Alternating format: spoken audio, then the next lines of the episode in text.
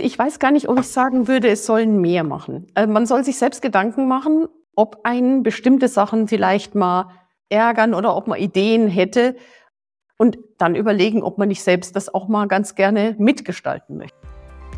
Herzlich willkommen zum Dental Standespolitik Talk mit Dr. Fabian Godek, dein dentaler Podcast rund um die Themen Standespolitik, Praxisführung und die Zukunft der Zahnmedizin.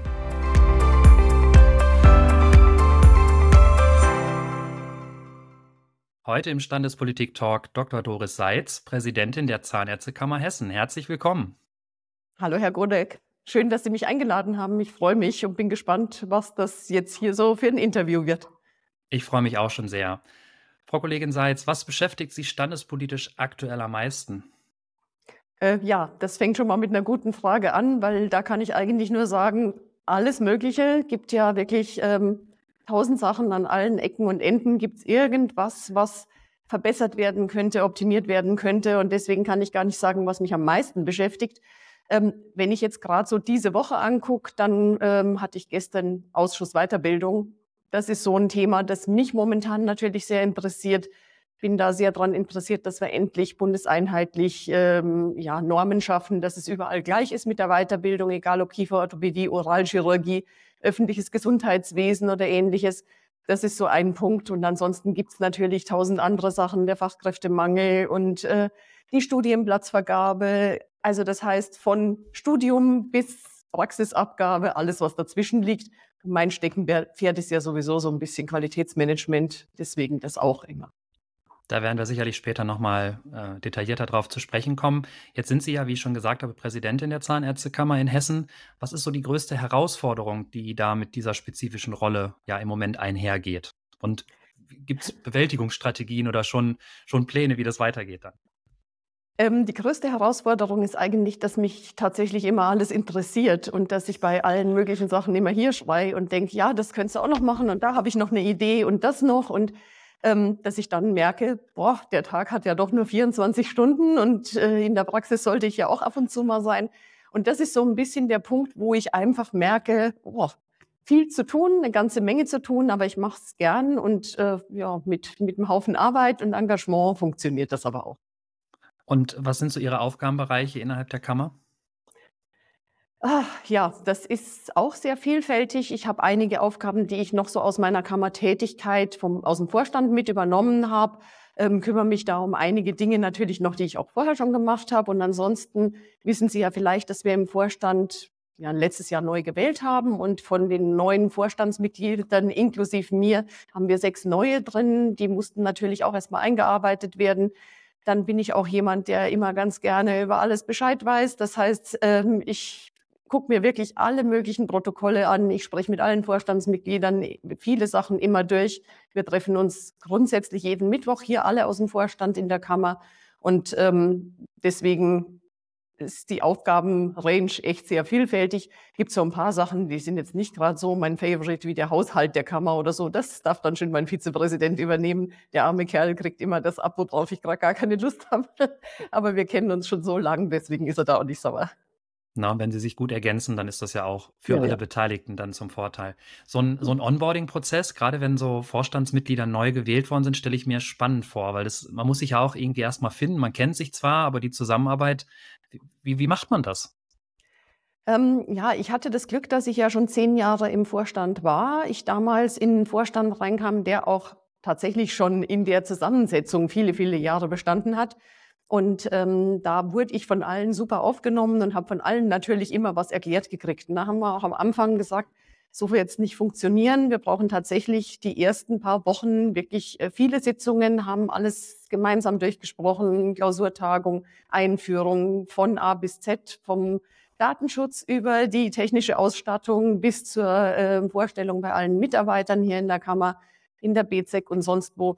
Und ähm, ich kannte die meisten oder ich kannte alle eigentlich schon ganz gut, wusste aber natürlich auch noch nicht vor der Wahl, wer dann tatsächlich im Vorstandsteam sein wird.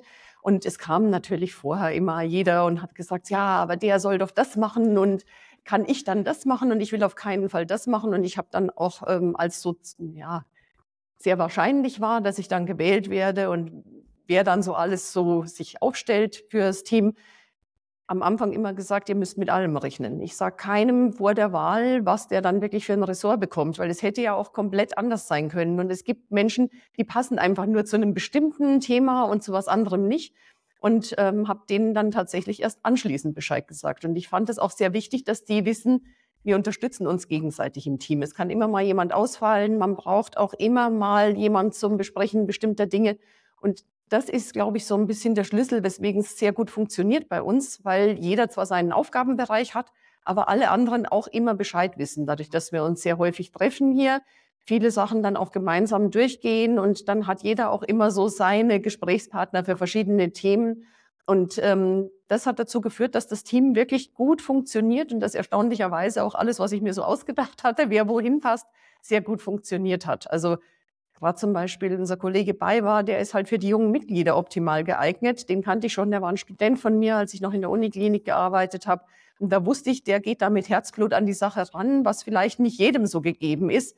Dafür gibt's andere. Beim Kollegen Czerny wusste ich, Mensch, GOZ, genau sein Ding, das ist super, aber wenn jetzt die Konstellation in der Wahl anders gewesen wäre, dann kann ich ja nicht sagen, plötzlich macht der Herr Czerny jetzt die jungen Mitglieder, wo er vielleicht gar nicht so im Thema drin ist oder was gar nicht so unbedingt seiner Art entspricht. Und da hat es Gott sei Dank alles ganz gut funktioniert. Und dieser Onboarding-Prozess hat aber eine Weile gedauert, definitiv, aber hat sich gelohnt und die arbeiten alle wirklich hervorragend zusammen. Ja, das halte ich tatsächlich für einen sehr, für sehr einen klugen äh, Schachzug in dem Sinne, weil es ist ja das, wofür sie auch stehen. Es ist sehr transparent, es ist sehr offen. Und wenn man da vorher irgendwelche Versprechungen macht, um vielleicht, wie es ja manchmal in der Politik, auch in der großen Politik läuft, Bündnisse zu schmieden, vermeintlich oder wie auch immer, und es ist, kommt hinterher ganz anders, weil der Wählerwille ja. eben vielleicht so nicht ist, dann fühlt man sich vielleicht schnell auf die Füße getreten oder hat dann gleich irgendwie so per persönliche Befindlichkeiten da drin. Von daher ist das ein, ist das ein, glaube ich, ein toller Tipp, äh, den man da so ja, bundesweit quasi anwenden sollte und anwenden könnte, sicherlich. Was, was würden Sie sagen? Wofür stehen Sie standespolitisch generell? Ähm, dafür, dass der Beruf in den Praxen tatsächlich wieder Freude macht, dass man ähm, ja, die, die Freude an der Patientenbehandlung wieder spürt, dass wir doch gucken, Bürokratieabbau ist so ein Wort, das ich nicht gerne verwende, weil Bürokratieabbau sehr schwierig ist, aber Verhinderung zusätzlicher Bürokratie oder ähm, Erarbeitung bestimmter Hilfsmittel und Hilfsmaßnahmen, die einfach die Abarbeitung der Bürokratie in den Praxen vereinfachen. Das finde ich eine sehr wichtige Geschichte und einfach dafür zu sorgen, dass wir eben eine gute Patientenversorgung weiterhin haben werden durch engagierte und motivierte Zahnärzte, die nicht von morgens bis abends genervt in der Praxis stehen und eigentlich sagen, am liebsten würde ich schon wieder zuschließen, weil den meisten gefällt der Beruf oder nahezu allen gefällt der Beruf ja wirklich, aber die Rahmenbedingungen sind manchmal schwierig und das ist so mein Hauptanliegen. Und wie schafft man das im Alltag, im, im standespolitischen Alltag? Das ist ja ähm, manchmal schwierig. Ne? ja. Man braucht erstmal viel Engagement, man braucht natürlich die Kenntnis, was in der Praxis so ein Problem ist. Deswegen ist es auch immer wichtig, dass man tatsächlich die Abläufe in der Praxis von A bis Z auch kennt. Ich habe zwar jetzt nicht persönlich allein die Praxis, aber mit meinem Mann gemeinsam die Praxis gegründet.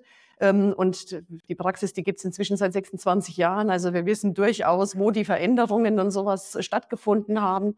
Und ansonsten muss man einfach wissen, dass man nicht mit dem Kopf durch die Wand kann, dass manche Sachen einfach dauern, dass man beharrlich sein muss und eben sich auch irgendwie von Rückschlägen nicht einschüchtern lassen darf. Manchmal gibt es Dinge, da denkt man, irgendwas ist der heilige Gral und hinterher äh, wird es dann doch in den Boden gestampft. Meistens gibt es dafür, oder eigentlich immer gibt es dafür aber auch Gründe, warum das dann so nicht funktioniert hat. Und dann muss man einfach einen anderen Weg finden, wie man dann besser vorwärts kommt. Und da darf man sich einfach nicht entmutigen lassen und auch nicht persönlich beleidigt sein, wenn dann irgendeine bestimmte Idee, die man hatte, vielleicht dann doch nicht umzusetzen ist. Also, aber die Beharrlichkeit und äh, trotzdem mit Freude dabei zu bleiben. Ich glaube, das ist das Wichtige. Gibt es dann regelmäßigen Austausch dann auf, auf Landesebene in Hessen auch mit der, mit der großen Politik? Ja, also das war jetzt im letzten Jahr. Ich bin ja im Januar letzten Jahres erst gewählt worden und da war es etwas schwierig. Wir hatten ja Wahlkampf in Hessen. Wir hatten da zwar einen Antrittsbesuch auch bei uns im Ministerium, beim ähm, Gesundheitsminister, beim Zuständigen. Der war auch sehr interessiert und engagiert, hat mir aber gleich gesagt, ich trete nicht mehr an. Ja, da ist es natürlich dann schwierig, da brauche ich keine Gespräche führen. Dann während des Wahlkampfs, gut, da verspricht einem sowieso jeder alles. Also, da geht es eigentlich aber nicht wirklich um die Dinge. Dann hat es jetzt ja noch gedauert, bis tatsächlich die Regierung gefunden war und eigentlich können wir jetzt erst starten. Wir haben aber gleich schon den ersten Termin übernächste Woche, genau heute in zwei Wochen. Und da bin ich halt der Meinung, dass tatsächlich das persönliche Kennenlernen der Schlüssel ist und die vertrauensvolle Zusammenarbeit das wird nichts nutzen, wenn ich da jetzt hintrabe und groß lospolter, was mir alles nicht gefällt, sondern da muss man konstruktiv arbeiten und konstruktiv eben äh, ja, Wege aufzeigen, wie man was lösen kann. Nur zu sagen, wir wollen mehr Geld oder wir wollen das so oder so, das wird mit Sicherheit nicht funktionieren. Ich glaube auch, dass da, ich meine, das kennen wir aus Niedersachsen vielleicht auch, manches Mal Türen zugeschlagen werden, die dann halt erst äh, ja ganz schwer wieder aufgehen. Ja? ja. Und das, was Sie sagen, diese, diese persönliches vertrauensvollen Umgang irgendwie zu schaffen, ist, glaube ich, die Basis für eine Zusammenarbeit. Und äh, Leben bedeutet irgendwie auch generell immer einen Kompromiss zu schließen, ja, für alle Seiten. Genau. Und das ist, glaube ich, am Ende des Tages das wichtig. Und dass man sich eben dann ja tatsächlich in so einer Legislaturperiode äh, gut aufeinander einlassen kann. Da das äh, ja sagen Sie, ja. sagen Sie sehr richtig. Jetzt haben wir ja schon mal so einen, so einen groben Überblick bekommen über die standespolitische Ausrichtung. Ähm, stellen Sie sich doch gerne mal in, in, zwei bis drei Sätzen vor. Wer, wer, sind Sie? Wo kommen Sie her? Wie hat bei Ihnen alles angefangen, dass die Hörerinnen und Hörer einen Überblick bekommen? Ja, gern. Ähm, ja, ich bin Doris Seitz, bin verheiratet, ähm, habe zwei Kinder. Mein Sohn ist 19, der studiert jetzt Jura. Meine Tochter ist 17, ist gerade in der Q2 und weiß noch nicht, was sie dann hinterher nach dem Abi wirklich machen will. Die hat jede Woche eine andere Idee, ähm, was vielleicht dann ihr Berufsziel sein könnte. Ich persönlich äh, bin in Passau aufgewachsen und ähm, ja, habe dann eigentlich den Wunsch gehabt, Medizin zu studieren, Humanmedizin wie das so ist mit, also meine Eltern sind beide keine äh, Akademiker und ähm, bei uns in der Familie hatte auch vorher noch nie jemand studiert. Dann trat man halt mal so ins Berufsinformationszentrum, sagt, ja, ich möchte Medizin studieren. Und dann wurde mir damals gesagt, auf keinen Fall Medizin, das geht gar nicht. Wir haben eine Ärzteschwemme, machen Sie Zahnmedizin. Gut, und dann dachte ich halt mit 18, na ja, wenn die das sagen, dann ist wahrscheinlich Zahnmedizin sinnvoller. Und so bin ich tatsächlich in der Zahnmedizin gelandet. Ähm, was im Nachhinein ja eigentlich völlig bekloppt ist, ja, dass dann so ein Weg geht, weil eine Person sowas sagt. Ähm, ich habe dann während dem Studium auch tatsächlich gemerkt, dass ich jetzt nicht so der Fan von irgendwelchen Endo-Behandlungen bin oder so, sondern dass es mir eigentlich immer nur in der Chirurgie gefallen hat. Und witzigerweise, wie gesagt, man ist ja auch ein bisschen doof, so ehrlich gesagt. Man macht sein Studium und man denkt, es geht allen immer gleich. Und ich weiß noch, dass ich auf einen Patienten gewartet habe. Das war ein Endopatient äh, zufälligerweise im neunten Semester. Und da stand ich so und dann sage ich noch so zu einer Kollegin oder zur Kommilitonin, Mensch, ja, jetzt kommt er wieder nicht. Ich habe sowieso keinen Bock da drauf. Und dann muss ich ja auch noch ewig warten. Und dann sagt sie so, wie, du hast da keinen Bock drauf? Da habe ich gesagt, ja, natürlich nicht. Und dann guckt die mich so an, dann bist du im falschen Beruf. Und dann dachte ich so, ach du liebe Zeit, denen macht das tatsächlich allen Spaß. Da war ich so ganz geschockt und dachte dann so, okay, das hat keinen Sinn, ja. Wenn die alle da richtig Spaß drin haben und du nicht, dann musst du das machen, was dir Spaß macht. Und das ist eigentlich so immer mein Weg. Und dann wusste ich ab diesem Zeitpunkt definitiv, ich will die äh, Ausbildung zur Oralchirurgin machen. Also das war im neunten Semester dann völlig klar. Und da wusste ich dann auch, da bin ich richtig aufgehoben. Und ich muss gestehen, ich mache auch wirklich fast nur chirurgische Arbeit. Also ich habe dann nach dem Studium auch die Stelle in der Klinik in Frankfurt gekriegt, in der Uniklinik und habe da meine Weiterbildung gemacht und habe dann dort auch dieses Angebot gekriegt, weiterhin noch wissenschaftliche Assistentin zu sein. Dann äh, wollte ich eigentlich in die Praxis. Dann wurde mir so das Angebot gemacht, ich soll doch bitte bleiben. Ich habe viel Studentenausbildung gemacht, was mir auch viel Spaß gemacht hat. Und dann wurde mir Oberarztstelle und Privatliquidation und alles Mögliche angeboten. Und dann habe ich meinem damals noch Freund, noch nicht Mann, gesagt, ich gehe dann doch nicht mit in die Praxis, was er erstmal nicht so prickelnd fand. Ähm, hatte aber dann auch das Angebot aus der Klinik, dass ich dort auch operieren durfte an den freien Nachmittagen. Und dann konnte ich auch Patienten tatsächlich von äh, meinem Mann in der Praxis behandeln, so auf seine Rechnung. Aber ähm, es waren nicht nur ich, sondern auch viele meiner Kollegen, die meinem Mann auch dann Patienten aus der Klinik überwiesen hatten, weil er war auch in der Klinik, aber er ist Prothetiker mit Leib und Seele und hasst Chirurgie. Und deswegen passt das ganz gut. Und ähm, ehrlich gesagt war es auch das Beste, was ich machen konnte, dass ich nicht mit meinem Mann 24-7 in der Praxis gearbeitet habe, weil dann hätte er mich wahrscheinlich nicht geheiratet. Deswegen ähm, ist das so der Werdegang und da war ich dann insgesamt in der Klinik 19 Jahre noch tätig, bis ich hier in Vorstand gewählt wurde. Und dann habe ich beschlossen, alles funktioniert tatsächlich nicht, weil Vorstand und Klinik und Praxis und zwei Kinder, äh, das wäre mir echt ein bisschen viel gewesen. Und dann habe ich in der Klinik gesagt, äh, ich lasse das jetzt nach 19 Jahren. War das lang genug und das war auch genau der richtige Zeitpunkt, ehrlich gesagt. Ja, das so zu mir. Sehr spannend, auf jeden Fall. Und wie hat das bei Ihnen standespolitisch angefangen? Weil es ist ja nicht so, dass man sich jetzt erstmalig zur Wahl stellt und dann gleich in den Vorstand kommt, sondern seid ja auch ein kleiner, ein kleiner Weg äh, ja, hinter sich gebracht. Ähm, auch ehrlich gesagt Zufall. Ähm, also, dass ich überhaupt so mit der Standespolitik mal in Kontakt gekommen bin, das war in der Klinik zufälligerweise. Ich habe dort den äh, Job der Hygienebeauftragten einfach so aufgedrückt gekriegt. Und da hatte ich dann damals noch gesagt zum damaligen geschäftsführenden Direktor, das kann ich überhaupt nicht. Ich, ich habe das noch nie gemacht. Ich habe da keine Ausbildung zu. Und das war 98. Da hieß es so, da müssen Sie nichts können. Das kümmert sowieso keinen. Und dann habe ich gesagt, na ja, gut, wenn es so ist. Dann bin ich in Urlaub gefahren. Und als ich wiederkam, war das Schreiben da, dass eine Woche später eine Begehung der Klinik stattfindet. Und das war so der erste äh, Kontakt mal zu so Behörden und dann das, was da mit äh, dran hing, war kein Spaß, kann ich Ihnen sagen. Da habe ich mich dann sehr intensiv in alles Hygienetechnische eingearbeitet. Ähm, war aber nur so ein ganz grober Kontakt zur Standespolitik. Dann bin ich hier mal als Referentin in der Kammer in die Fortbildungsakademie marschiert und habe einen Vortrag gehalten und bin da dem, dem, dem früheren Präsidenten Michael Frank über den Weg gelaufen und habe da direkt den Job der Leiterin der zahnärztlichen Röntgenstelle ähm, angeboten gekriegt, weil am Tag vorher der Leiter plötzlich und unerwartet verstorben war. Und da hatte ich dann auch gesagt, äh, kann ich ja gar nicht so, doch, wir brauchen sie unbedingt, wir brauchen jemanden aus der Klinik, wir brauchen jemanden, der das macht. Und dann hatte ich den Job der Leiterin der zahnärztlichen Röntgenstelle und ähm, war dann schon drei Jahre hier im Haus oder zweieinhalb Jahre. Und dann hat mich Dr. Frank angesprochen, ob ich nicht für den Vorstand kandidieren möchte. Und auch da habe ich als erstes gesagt, das kann ich ja überhaupt nicht. Und auch da wurde mir wieder gesagt, was ein Quatsch. Natürlich, wenn nicht Sie, wer dann? Und ich muss gestehen, ich habe ihn echt erst mal ein paar Monate hingehalten, weil ich mir gar nicht sicher war, ob ich das machen kann, ob ich das machen möchte, weil ich mich da noch nie so mit befasst hatte. Für mich waren das immer Menschen, die wirklich äh, super schlau sind und ganz, ganz viel können und ähm, viel mehr Dinge können, als ich kann. Und da habe ich mich erst noch mal so ein bisschen eingelesen, eingearbeitet, was das alles so für Aufgabenbereiche wären und habe dann irgendwann gesagt, okay, ich kann es mir vorstellen, war aber ehrlich gesagt auch gar nicht sicher, ob ich da gewählt werde. Ich wusste auch wirklich so in der, der Delegiertenversammlung gar nicht so richtig, was mich erwartet und habe dann da eigentlich auch so den ersten Kontakt so richtig zur Standespolitik gehabt, muss ich sagen. Und ähm, habe es aber definitiv keine Sekunde bereut.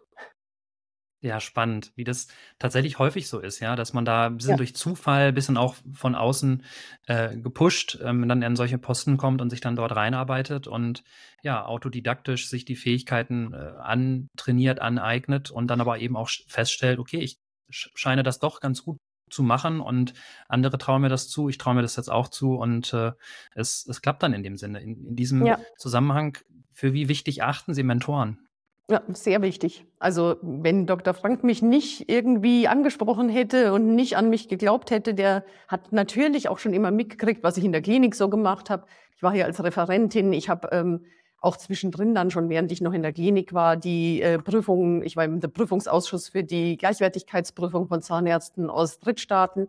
Ich war hier Prüferin oder Mitglied des Prüfungsausschusses äh, Oralchirurgie für die Fachzahnarztprüfung. Ich, er hat mich auch schon mal zu einem Projekt CERSTENF praktisch dazugeholt. Damals hieß es noch, jeder Zahn zählt. In den ganz Anfängen dieses Kon äh, Konzepts, da hatte ich schon mal mitgearbeitet. Also da hatte man schon so den Kontakt und da kannte er mich natürlich und hat dann immer wieder gedacht, Mensch, die bräuchten wir mal irgendwie dazu wenn ich ihn nicht gehabt hätte, hätte ich niemals hier für die Standespolitik mich irgendwie zur Wahl gestellt oder ähnliches. Also deswegen finde ich Mentoren sehr wichtig. Jetzt wird halt immer darüber gesprochen. Ich erachte das auch für sehr, sehr wichtig. Manchmal hat man auch Mentoren, ohne dass man gar nicht weiß, dass es Mentoren sind. Ja. Ähm, aber gibt, gibt, es da irgendwie etwas, wo, wo eine, eine, Kammer unterstützen kann, wo man irgendwie ein Netzwerk bilden kann? Oder gibt es da etwas, was in Hessen vielleicht speziell gemacht wird? Wie sieht das bei Ihnen aus? Also wir hatten in den vergangenen Jahren einen Ausschuss äh, junge Mitglieder. Da hat man natürlich Kontakt zu einzelnen Personen, die wir da so über einen freien Verband oder wo auch immer genannt gekriegt haben oder wer sich einfach mal selbst gemeldet hat, die wir da drin hatten. Wir haben dann festgestellt nach einer ganzen Weile, dass wir dann eigentlich auch wieder mit dieser Gruppe so an Grenzen gestoßen sind, weil das hatten wir dann erarbeitet und abgearbeitet. Dann haben wir den Ausschuss jetzt doch äh, eigentlich wieder schlafen gelegt. Aber es sind einige davon tatsächlich dann auch in die Delegiertenversammlung bei uns gewählt worden. Wir haben über bestimmte Fortbildungsveranstaltungen, ähnlichem, da das hier im Haus ist und wir mittwochs auch immer da sind oder auch mal so am Wochenende da sind, immer mal Kontakt. Man trifft verschiedene Leute, man unterhält sich. Wir haben unseren äh, unser Meet and Greet, das Sie ja auch in Niedersachsen jetzt übernommen haben, äh, so eine Talkrunde, da lädt man mal jemand ein, dann kennt der jemand oder der. Und da findet man immer mal junge Leute, die tatsächlich interessiert sind, auch auf ähm, irgendwelchen äh, ja, standespolitischen Veranstaltungen, Kreisstellenversammlungen oder so lernt man jemand kennen. Und mich kann jederzeit jeder anrufen, Fragen stellen, mir eine Mail schicken, ich rufe gerne zurück. Und so kommt man tatsächlich dann auch ins Gespräch. Und ich denke, wenn jemand interessiert ist, sich einfach mal bei der Kammer zu melden, mit einem Vorstandsmitglied Kontakt aufnehmen und sich dann mal unterhalten, dann ist man irgendwann im Gespräch und dann rutscht man auch rein. Also ich glaube, das Interesse ist das Wichtige. Wer interessiert ist und einfach mal nachfragt, der wird in den Kammern eigentlich überall feststellen, dass die Türen offen sind, auch wenn man vielleicht nicht gleich in einem Ausschuss ist, aber über verschiedene Sachen, die man mal so mitmachen kann, sieht man dann auch, ist es das Richtige oder nicht. Gab auch welche, die zuerst gesagt haben, ja super, alles bestens und dann gesagt haben, nee, ich schaffe das wirklich nicht. Jetzt noch ein kleines Kind und Praxis, ich kann nicht noch eine Aufgabe übernehmen. Auch das ist völlig in Ordnung. Aber es muss immer zur Lebensplanung passen, es muss zum Interesse passen und wer möchte, glaube ich, findet in jeder Kammer wirklich ein offenes Ohr. Ja, definitiv. Ich glaube, das ist auch etwas, was vielleicht auch so einen kleinen Generationenwechsel jetzt aktuell mit sich bringt, auf äh, bundesweit, ähm, dass man da diese, diese offenen Türen haben, äh, ansprechbar sind und dass, dass, wenn jemand interessiert daran ist und, und sich gerne engagieren möchte, dass er halt zumindest erstmal auf sich aufmerksam machen muss und die richtigen Leute anspricht, damit die überhaupt erstmal von einem wissen. Ähm, und das ist, glaube ich, essentiell. Also diesen ersten Schritt zu gehen, zu zeigen, hallo, hier bin ich, ich, ich würde gern was machen.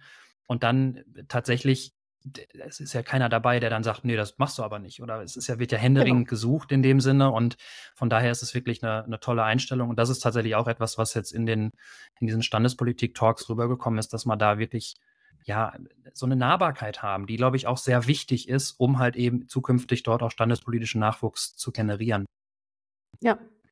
Es ist auch eine, wichtig für die, die sich dann engagieren wollen, nicht immer gleich zu denken, ich habe so ein Ziel und da muss ich hin. Das ist manchmal ein bisschen schwierig, das merkt man auch. Also ich finde, standespolitisch engagiert, wenn man äh, arbeiten möchte, dann muss man auch einfach mal machen und einfach mal bestimmte Ideen reinbringen. Und das ist so eine Sache, zu sagen, ich muss jetzt hier Präsident werden oder so, das wird nicht funktionieren, glaube ich. Das ist eine Schwierigkeit, ähm, da gibt so viele Schritte mit Wahl und hin und her und dann will einem einer was Böses. Und das, ist, das sind dann so Leute, die tatsächlich in irgendwie so kleine Machtkämpfe dann irgendwie münden.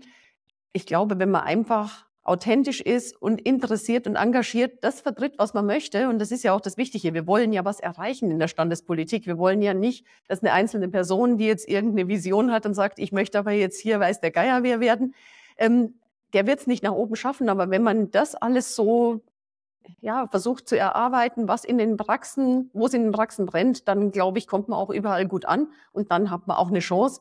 Aber sich verbissen auf irgendwie so ein Ziel zu fokussieren, das wird nicht funktionieren. Da, glaube ich, wird man dann enttäuscht, wenn man dann denkt, ja, ich komme ja da nicht gleich auf die Liste oder so. Das, das Funktioniert natürlich nicht. Es funktioniert aber auch nicht, wenn alle Älteren natürlich an den Listen geben. Aber ich glaube, das machen die auch nicht, wenn die sehen, da ist jemand, der auch wirklich tatsächlich was zu sagen hat und sich einbringt. Dann glaube ich, ist da auch jeder offen, mal einen Platz zu räumen.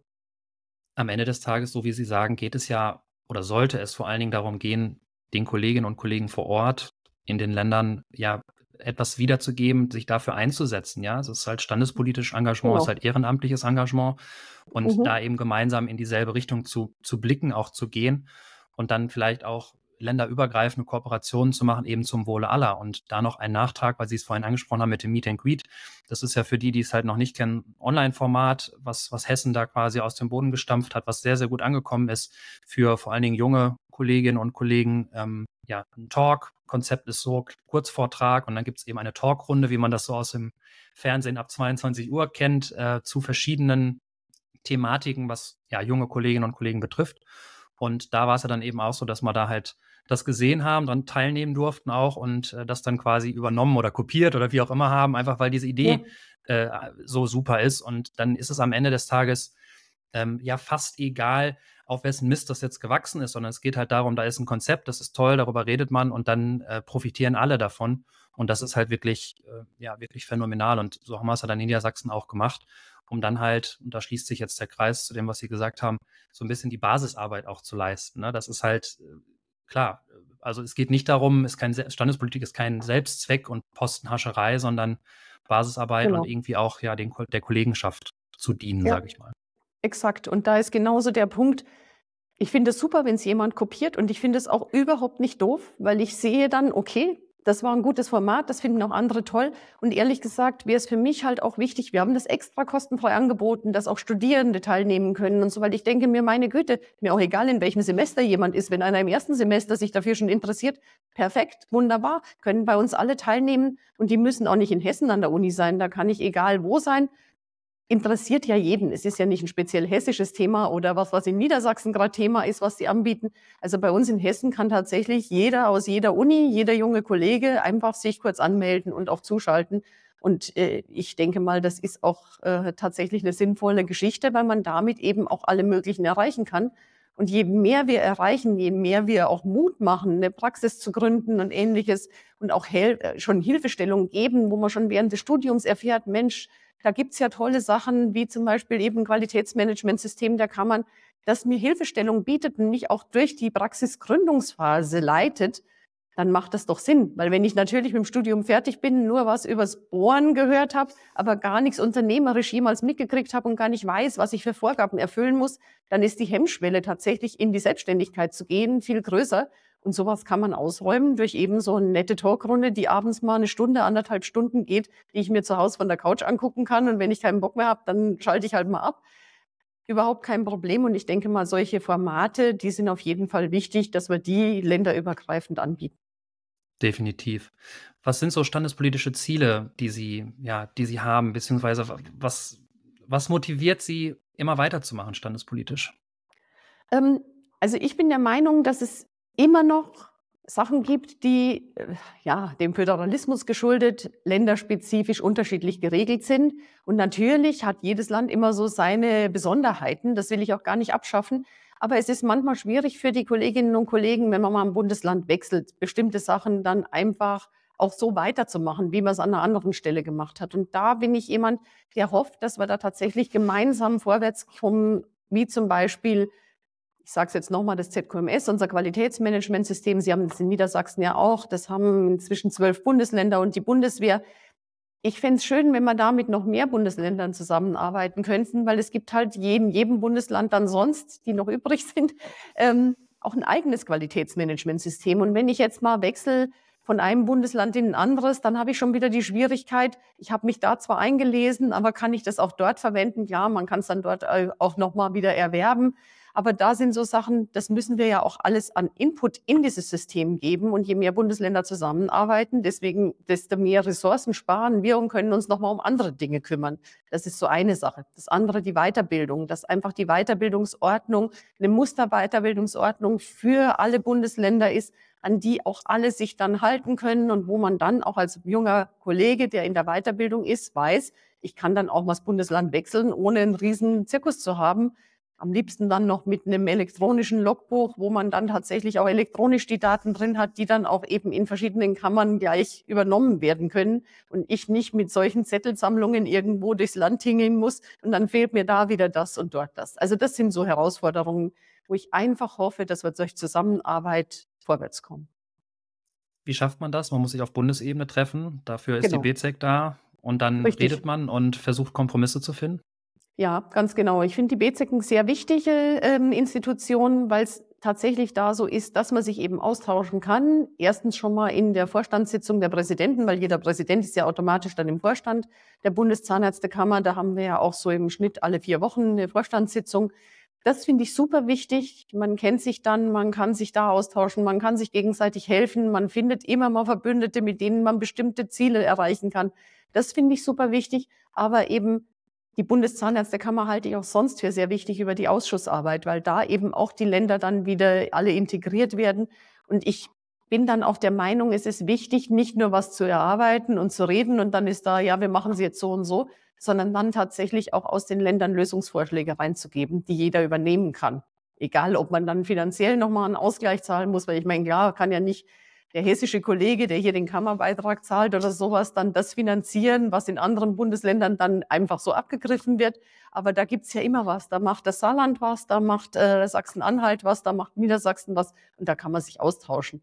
Und das, glaube ich, funktioniert tatsächlich nur gemeinsam, weil es sind auch unterschiedliche Strukturen in den Kammern. Natürlich hat das Saarland viel weniger Manpower, jetzt allein wegen der Größe. Die können doch nicht alle Themen abdecken in Baden-Württemberg oder in Niedersachsen hat man da viel mehr Chancen und ich glaube, da müssen wir uns einfach unterstützen. Ja, absolut. Jetzt hatten Sie vorhin schon gesagt, Qualitätsmanagement ist so ein bisschen Ihr Steckenpferd. Gehen ja. Sie gerne mal ein bisschen weiter darauf ein. Warum ist das wichtig? Wie, wie ist es überhaupt dazu gekommen, zu dieser Vorliebe? Und ja, auch Freue ich mich, Zufall. was zu lernen. also wie so viele Sachen ist ja vieles immer ein Zufall im Leben.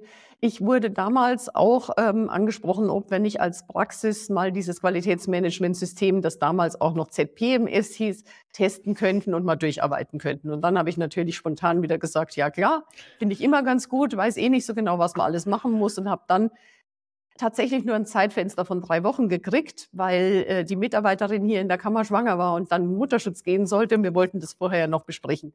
Ehrlich gesagt wusste ich zu dem Zeitpunkt, das ist ja auch schon wieder etliche Jahre her, noch so gerade die Praxis relativ neu gegründet, überhaupt nicht, was mich da erwartet, weil man kämpft sich dann durch so ein System. Wer schon mal reingeguckt hat, weiß, wie umfangreich es jetzt ist. Das war auch am Anfang schon umfang, umfangreich.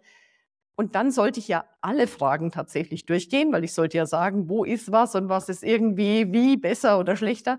Und da habe ich erst mal gemerkt, was wir in der Praxis alles tatsächlich noch nicht so organisiert haben, wie wir es organisieren sollten. Und dann nutzt es ja nichts, nur die Fragen durchzugehen. Ich wollte es dann ja auch tatsächlich leben. Ich wollte sagen, wo funktioniert es in der Praxis? Wo müssen wir noch was ändern? Also habe ich in drei Wochen echt mich komplett durchgekämpft. Das waren viele Nächte, die ich mir um die Ohren geschlagen habe, weil wenn ich schon einen Termin zusage, halte ich den auch ein, egal wie.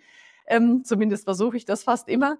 Äh, und dann habe ich in drei Wochen dieses ZPMS durchgeguckt und habe gesehen, Mensch, das ist ja irre, was wir in der Praxis alles viel besser regeln können. Also was wir einfach so versucht haben und es war immer wieder schwierig und dann waren die Zettel dann wieder woanders abgeheftet oder was auch immer, war ja auch noch nicht so viel digital. Und da wurde ich echt ein Fan von diesem System. Und dann hatte ich das auch die ganze Zeit mit betreut und dann kam ich in den Vorstand und habe als Ressort das Qualitätsmanagement auch gekriegt. Und das war natürlich toll, weil ich dann zehn Jahre in dieser Entwicklung auch mitarbeiten konnte und dann auch immer schauen konnte, wo ist denn ein neues Gesetz, wie müssen wir das übersetzen, was können wir machen, wo kann man auch mal wieder was vielleicht zusammenlegen, Fragen mal streichen oder so. Und äh, zehn Jahre dann da intensiv mit drin, das macht schon viel aus. Und dann hatte ich ja auch noch angestoßen diesen Nachhaltigkeitskompass ZQMS Green, weil ich auch die Nachhaltigkeit in den Praxen super wichtig finde. Gerade auch äh, in vielen Gegenden, wie zum Beispiel jetzt in Frankfurt, bestimmte Bereiche, da legen auch die Patienten sehr viel Wert drauf. Und ich finde, das ist auch sowas, naja, da kann man sich viel zusammensuchen, da kann man mal einen Vortrag hören, aber sowas Strukturiertes gab es noch nicht. Dann habe ich gesagt, da können wir doch auch so einen Kompass auflegen, um einfach dann mal zu sehen, wo stehe ich. Auch das muss natürlich gepflegt werden. Und ähm, das ist auch was, was zum Beispiel in der Politik sehr gut ankommt, dass wir schon was haben, was die ja eigentlich auch erarbeiten müssen für alle Berufsgruppen. Und das, das Umweltministerium hat sich ein Loch ins Knie gefreut, als ich denen das vorgestellt habe, weil die gesagt haben, Mensch, das ist ja super. Das hatte ich zufällig im, im Strahlenschutz, also in der, der Röntgen-Jahrestagung dann vorstellen können, weil ja da die Zuständigkeit in Hessen zum Umweltministerium gewechselt hat und habe dann gesagt, ja, ich würde das dann auch gern mal eben im HMSI vorstellen. Und dann haben die gesagt, ach, dürfen wir das machen? Wir haben immer nur Negatives aus zum Strahlenschutz. Wir würden gern mal was Positives zeigen. Und ich finde, das sind so kleine Fortschritte, die man hat, die dann einen echt happy machen, auch wenn vielleicht die Kollegen draußen zum großen Teil sagen, ja, meine Güte, was interessiert mich denn jetzt die Nachhaltigkeit? Hat sich aber auch schon gewandelt, aber am Anfang war das gar nicht so einfach. Da kann man dann auch sagen, ja, wir müssen aber auch was der Politik bieten und wir müssen mitgestalten, weil wir wissen, was man in den Praxen umsetzen kann und eben nicht darauf warten, was die Politik dann vielleicht als sinnvoll erachtet, weil das ist dann das, wo wir Bürokratie abkriegen, die wir eigentlich verhindern können, indem wir sinnvolle Konzepte vorab schon bieten. Ja, phänomenal. Als Ergänzung dieses ZQMS-Programm ist letztendlich eine Online-Anwendung, äh, länderübergreifend, das haben Sie schon gesagt, mhm. die das sehr clever und sehr intuitiv abbildet, was eigentlich ein modernes QM-System bräuchte. Und zwar im, im, im Zuge eines Fragenkatalogs, der tatsächlich dann dich durch diesen Prozess eigentlich bei Null anfangend äh, ja, an die Hand nimmt und sagt, hast du das? Äh, gibt es, äh, keine Ahnung, eine getrennte Toilette für Patienten und Mitarbeiter, so sage ich das jetzt mal genau. Äh, salopp. Und das eben aufgesplittet auf die verschiedenen Bereiche, die es gibt. Und wiederum aufgesplittet in Wiederholung. Also wenn man dann ein QM-System ähm, halt etabliert hat, dass man das dann halt einmal reviewt äh, nach einem Jahr oder in bestimmten Intervallen, ähm, was das wirklich sehr, sehr intuitiv durchgeht. Ähm, das mit dem Green ist jetzt, glaube ich, die, die, ja, die, die jüngste Entwicklung in dem Sinne. Vorher gab es dann noch so ein, so ein Zwischending, was die äh, Ökonomie auch abbildet, also das genau. betriebswirtschaftliche Know-how. Das war, fand ich persönlich auch schon eine sehr, sehr gute Weiterentwicklung, weil es genau eben das abbildet, was wir im Studium nicht lernen. Wir dürfen zwar bohren und wir, wir können es größtenteils auch und äh, dürfen halt, haben halt die Lizenz zum Bohren, aber eine Praxis zu führen oder wie, worauf man achten muss oder was ist überhaupt eine BWA oder wo kommt es vielleicht darauf an, das äh, ja, lernt man durch Fortbildung, lernt man durch die Industrie, muss es sich im Zweifelsfalle teuer erkaufen und das, dieser Kompass bildet das eben hervorragend ab tatsächlich. Und dann muss man auch noch sagen, für ein phänomenal gutes Preis-Leistungs-Verhältnis. Also es gibt äh, natürlich auch Anbieter auf dem freien Markt, die ihr QM-System gerne auf den Markt bringen wollen, wo viel, viel, viel Geld für bezahlt wird und die im Endeffekt dann doch gar nicht so viel mehr können als das, was es jetzt durch diesen ZQMS-Kompass eben äh, abgebildet wird. Und das ist wirklich ein Tool und auch vielleicht ein Geheimtipp und äh, ja, an jeden jungen Kolleginnen und Kollegen dort zu empfehlen, sich damit mal zu beschäftigen. Einfach bei Google Z QMS eingeben und dann wird man darauf, darauf stoßen. Und äh, der Vorteil an diesen Online-Anwendungen ist, man hat es überall mit. Es ist device-unabhängig und äh, man kann selbst die Ordnerstruktur halt eben online anlegen und hat dann damit gar nichts mehr auf dem, auf dem PC in der Praxis, sondern kann es tatsächlich überall von unterwegs benutzen. Wie, wie ist das entstanden? Also, dass das so groß geworden ist? Ich meine, durch das Engagement, zum Beispiel äh, wie von Ihnen, aber äh, das, dieser Prozess ist ja phänomenal. Ja? Wie, wie, kommt man darauf jetzt zu sagen, ja, wir machen das mit dem ökonomischen äh, Gesichtspunkt oder mit dem ökologischen jetzt auch? Wie, wie kommt mhm. man da drauf? Also zunächst mal finde ich schon super, dass Sie sich da so gut auskennen und das auch so toll finden wie ich. Yippie. Bin schon ein Fan von Ihnen jetzt definitiv. ähm, das ist äh, tatsächlich ja vor meiner Zeit entstanden. Da hatten also auch der, der Wolfgang Lenner, unser Vizepräsident früher, der war damals auch noch im Vorstand, der hatte da auch die Idee und hier hat Hessen zusammen mit Rheinland-Pfalz und Niedersachsen eben gestartet, dieses System zu entwickeln. Und dann ähm, hat man eben mit wenigen Sachen angefangen. Das war natürlich die Hygiene primär mal und dann der Strahlenschutz und so weiter. Da kamen so einzelne Tortenstücke in diesem Kompass praktisch dazu. Und ähm, das war erst ja wirklich nur auf einer CD gebrannt und dann musste man jedes Mal wieder von vorn anfangen. Bisschen doof. Und dann hat man halt gesagt, das muss online äh, verfügbar sein und sich so aktualisieren, dass ich immer weiß, was muss ich neu machen. Und für die, die es noch nicht kennen, vielleicht, wenn ich so einen ganzen Kompass habe, ist der komplett rot. Und wenn ich so einzelne Tortenstücke bearbeite, werden die gelb. Und wenn ich eins vollständig bearbeitet habe, dann wird es grün. Und wenn sich aber jetzt sagen wir mal, ich habe dann alles grün. Also ich kann Ihnen gleich schon sagen, alles grün zu kriegen, das ist echt schwierig, weil da ändert sich immer wieder irgendwas. Aber wenn sich jetzt gesetzlich was ändert oder so, oder wir neue Fragen einpflegen, dann ändert sich diese Farbe des Tortenstücks dann auch wieder, sodass ich weiß, ah, wenn ich reingehe, da gibt's ja neue Fragen und dann sehe ich aber auch genau diese drei Fragen oder so und arbeite die halt ab und dann ändert sich das auch wieder zu grün. Und das finde ich so wichtig, weil ansonsten fange ich ja jedes Mal wieder bei Null an. Und Sie haben es schon gesagt, das Preis-Leistungs-Verhältnis ist natürlich unschlagbar. Also wir in Hessen bieten es zum Beispiel unseren Mitgliedern kostenfrei. Es gibt andere, die nehmen äh, einen Kostenbeitrag. Ja, ja, können Sie gleich mal in den Vorstand fragen.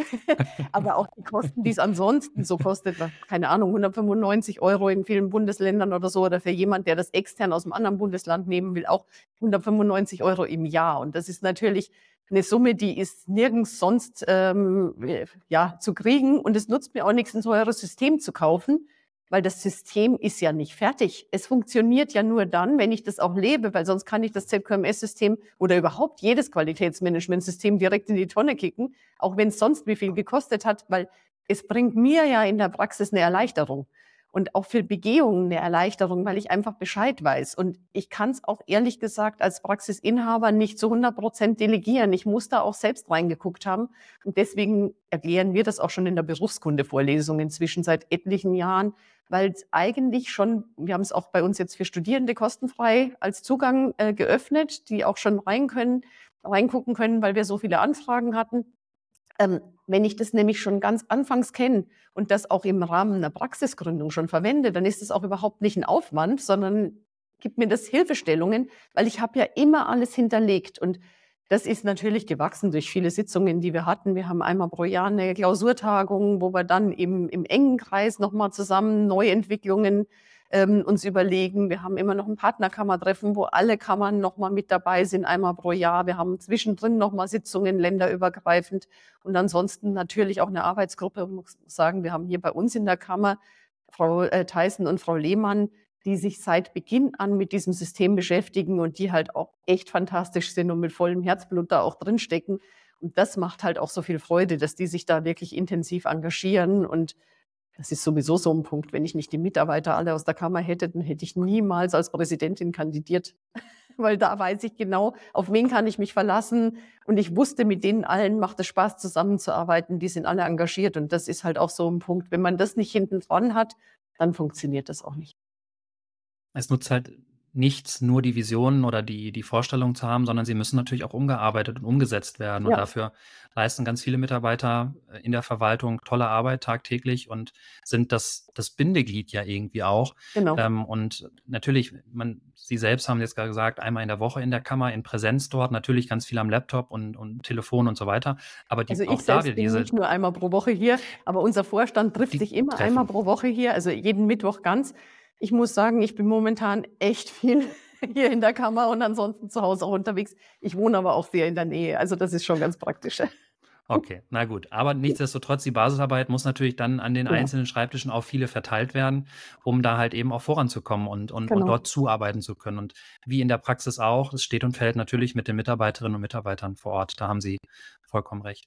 Also definitiv ein Geheimtipp, dieses ZQMS, das lohnt sich für jeden Gründer, für jede Gründerin, für auch für etablierte Praxen, das mal zu checken und da mal reinzukommen. Und tatsächlich, es macht auch ein bisschen Spaß. Und diese Herausforderung, das ist ja auch der Sinn und Zweck, diese Herausforderung, dann den Kompass doch ganz grün zu bekommen, äh, ist ja dann irgendwie da und motiviert, sich damit weiter zu beschäftigen, auch wenn es manchmal frustran ist, weil dann eine ganz kleine Frage irgendwie auf Nein oder vielleicht oder sowas steht und dadurch ist es gelb. Aber das, äh, wie gesagt, ist es ja auch, also natürlich mit einem kleinen Augenzwinkern jetzt gesagt. Von daher, es lohnt sich definitiv, sich damit zu beschäftigen. Genau. Warum sollten sich Ihrer Meinung nach mehr ja, Kolleginnen und Kollegen auch standespolitisch engagieren? Ähm, also ich weiß gar nicht, ob ich sagen würde, es sollen mehr machen. Also man soll sich selbst Gedanken machen, ob einen bestimmte Sachen vielleicht mal ärgern oder ob man Ideen hätte, und dann überlegen, ob man nicht selbst das auch mal ganz gerne mitgestalten möchte. Ich glaube, das ist so der, die wichtigste Frage an jeden selbst, weil vielen macht es ja wirklich auch Spaß. Also es ist einfach auch mal was anderes. Ja, ich behandle auch gern, aber ich trage auch gern dann mal irgendwo hin, halt mal einen Vortrag, mache solche Sachen. Und diese Abwechslung finde ich persönlich sehr schön. Und wenn man da sagt, ja, da habe ich Spaß und ich rede auch gern mal und ich sitze gerne in einer Arbeitsgruppe und gebe auch gern meine Ideen preis und denke mir nicht nur immer zu Hause, ich meckere mal irgendwo am Stammtisch rum oder ich schreibe in irgendeinem WhatsApp-Chat, was mir alles stinkt, sondern ich habe vielleicht auch wirklich konstruktive Ideen. Dann finden wir das super, wenn so Leute sich auch tatsächlich mit einbringen. Und ähm, wir haben da auch in der Delegiertenversammlung eine ganz, ganz, ganz fantastische Oralchirurgin zum Beispiel, eine junge, die habe ich auch mal äh, erlebt auf einem, eine, einer Kreisstellenversammlung da hat auch wieder jeder nur gemeckert und die kannte noch gar keiner. Und dann ist die mal aufgestanden und hat gesagt, so, jetzt möchte ich aber mal eins sagen, so und so und so sieht's aus und hat denen mal einen eingeschenkt und hat einfach gesagt, was sie so denkt und was man machen müsste und wie man besser vorwärts kommt. Ja, zack, ist sie gewählt worden. Also man muss auch mal einfach den Mut haben zu sagen, jetzt meckert doch nicht immer nur, macht man was konstruktiv und wer da Interesse hat, der wird mit Sicherheit dann auch Spaß an der Standespolitik haben. Aber ich kann jetzt nicht jedem sagen, geh in die Standespolitik, wer das von sich aus nicht möchte der ist da falsch. Ich kann aber gleich schon sagen, ich bin nicht der Typ, der jedes Mal als Klassensprecherin sich gemeldet hätte oder in der Fachschaft engagiert war. Also klar, wer sowas gemacht hat, ist prädestiniert dafür, aber man muss das nicht gemacht haben, weil manchmal kommt sowas auch erst später im Laufe des Lebens, dass man sagt, ja, das möchte ich gern machen. Also wie gesagt, ich bin nicht so der typische Klassensprecher, Fachschaftssprecher und was weiß ich, sondern man kann das auch auf einem anderen Weg machen. Na, tatsächlich, so wie Sie sagen, das ist ja auch eine häufige Motivation. Da gibt es ein Thema, das ärgert einen sehr, sehr stark. Genau. Und man denkt, die anderen haben es gar nicht so auf dem Schirm, auf dem mhm. Zettel, tun vielleicht nichts dagegen und man will es vielleicht auch erstmal verstehen, warum nichts dagegen äh, unternommen wird. Und statt dann nur zu meckern und mit der Faust auf den Tisch zu hauen und nichts selbst, nicht selbst aktiv zu werden, ist das tatsächlich dann so eine Motivation zu sagen, na dann fuchse ich mich da jetzt mal rein, dann versuche ich halt was zu ändern. Mhm. Häufig findet man dann, wie Sie das vorhin ja auch schon gesagt haben, Gründe, warum es vielleicht dann doch nicht ganz so einfach geht. Aber alles ist besser als äh, nur, ja, ich sag mal, irgendwie äh, frustriert zu sein, sondern halt in diese aktive Rolle zu kommen, in diesen aktiven Part zu kommen. Und natürlich die intrinsische Motivation sollte da sein. Also Qualität. Es geht definitiv über Quantität, auch in dem standespolitischen Engagement. Von daher ist das ja, äh, ja fast selbsterklärend in dem Sinne. Was, was gibt es so für Tipps, die Sie Anfängern standespolitischen Anfängern dann dann geben wollen? Ach, einfach ähm, mal reingehen, seine Ideen auch zeigen, nicht beleidigt sein, wenn einem gesagt wird, das geht nicht. Also das ist anfangs ja immer so, man hört dann erst, das geht nicht. Wenn man sich aber nochmal mit beschäftigt und nachfragt, dann erfährt man auch, warum was nicht geht. Und dann kann man sich aber auch selbst überlegen, was findet man denn für Lösungswege vielleicht. Ich bin durchaus auf jeden Fall bereit, immer wenn jemand mit einem neuen Lösungsweg mal um die Ecke kommt, das auszuprobieren. Viele Wege wurden schon versucht. Und das, glaube ich, ist für Anfänger manchmal so ein bisschen frustrierend, weil man kommt mit einer tollen Idee und dann wird einem gesagt, nee, ist nicht. Aber man hat es ja schon probiert. Das ist ja immer so, dass in der Standespolitik wird ja ganz viel gemacht. Nur an der Basis weiß es ja nicht jeder. Also man denkt immer, wieso machen die denn nichts? Ja, man macht ja ohne Ende. Aber ich erzähle ja nicht jeden einzelnen Erfolg oder ich erzähle, das ist dann einfach so selbstverständlich. Aber wenn man Misserfolg erzählen muss, dann sagt ja jeder, ja, die hätten es ja mal anders machen sollen. Und ich glaube, man muss da einfach ähm, wenn man sich standespolitisch engagiert, auch bereit sein zu sagen, genau zuzuhören, die Ideen aber einzubringen. Man wird definitiv auch gehört, aber dann auch nicht sauer sein, wenn das eben nicht alles genauso umgesetzt werden kann. Schwierig finde ich, wenn man natürlich schon überall erzählt, jetzt mache ich aber mal das und das und dann kommt man da hin und dann geht das nicht und dann sagen die anderen, na toll, du kriegst ja auch nichts auf die Reihe. Man darf so Sachen nie persönlich nehmen, sondern man muss wirklich an die Sache glauben und dann eben versuchen, kreative Lösungswege zu finden. Also einfach nicht eingeschnappt sein, wenn irgendwelche Sachen nicht funktionieren, ist eigentlich die beste Idee und eben mit Engagement reingehen und meiner Meinung nach auch eher immer optimistisch an was ranzugehen. Also wenn ich mir gleich schon denke, das ist eh alles Kacke und das ist alles doof, dann funktioniert mein ganzer Tag nicht. Einfach mal positiv reingehen, dann funktioniert es auch insgesamt besser und äh, sich über kleine Sachen dann auch freuen. Neudeutsch heißt es dann immer so schön, das richtige Mindset haben. Genau. ja, die Frustrationstoleranz sollte auf jeden Fall da sein. Das professionell sehen, das ist, glaube ich, genau. ja, wie, wie Sie gesagt haben, essentiell. Und dann geht es halt um die Sache und dass man halt insgesamt die beste Idee halt voranbringt. Das ist, das ist, glaube ich, essentiell. Genau. Ich würde gerne eine schnelle Frage-Antwort-Runde spielen, um quasi die Person Doris Seitz besser und näher kennenzulernen noch. Ähm, okay, stell gut. zwei Auswahloptionen. Äh, Sie antworten einfach intuitiv und äh, ja, kann schon losgehen. Kaffee oder oh. Tee? Kaffee. Stadt oder Land? Stadt. Zug oder Flugzeug? Zug. Bier oder Wein? Also ich mag beides nicht gern, muss ich sagen, aber wenn es sein müsste, dann würde ich vielleicht mal am Wein nippen, am Bier eher nicht. Buch oder Podcast? Buch. Netflix oder TV-Programm? Ähm, TV-Programm, weil ich meistens nebenher was arbeite und das eh immer so doof ist, das Programm, dass ich dann nicht wirklich zuhören muss. Berge oder Meer? Meer, definitiv Meer. Windows oder Apple? Oh, schwierig. Bei äh, mobilen Endgeräten lieber Apple, am Desktop eher äh, Windows, ja. Anruf oder Text? Das kommt drauf an, wer.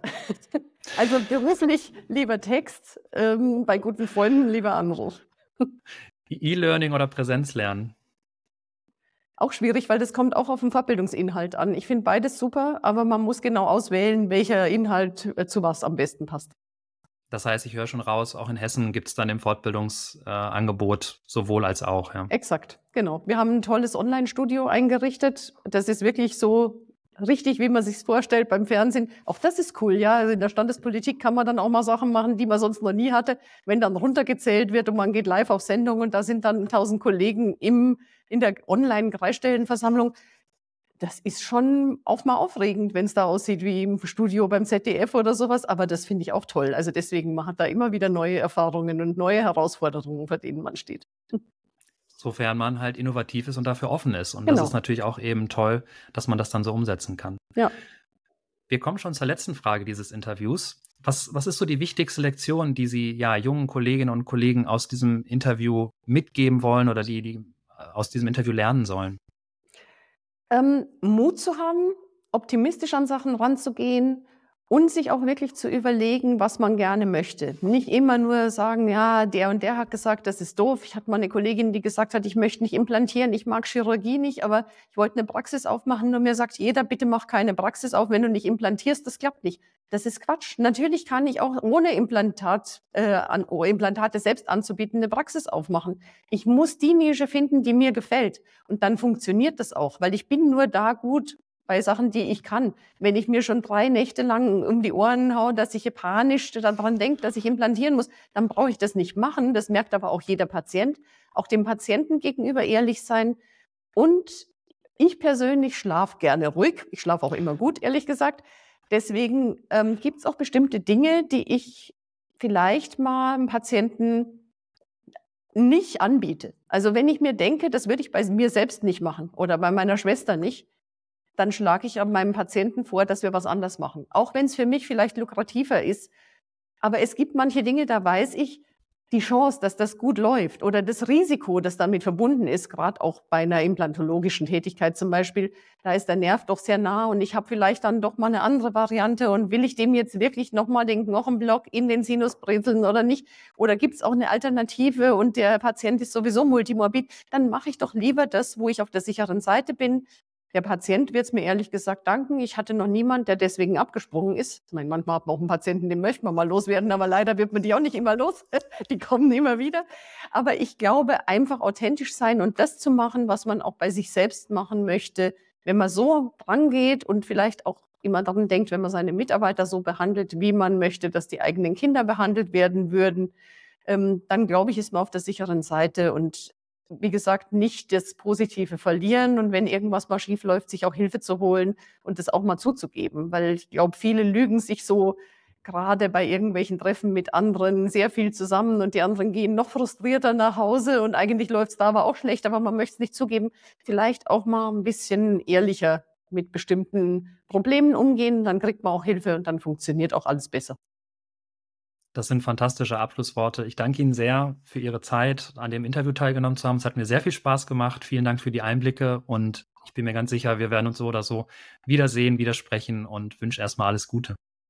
Vielen Dank, hat mir auch großen Spaß gemacht und wir sehen uns spätestens in der Bundesversammlung auf jeden Fall wieder. Genau so, danke. Ciao, ciao. Tschüss. Dir hat gefallen, was du gehört hast? Dann abonniere diesen Podcast, bewerte ihn mit 5 Sternen und hilf mit, die Standespolitik in Deutschland zu modernisieren.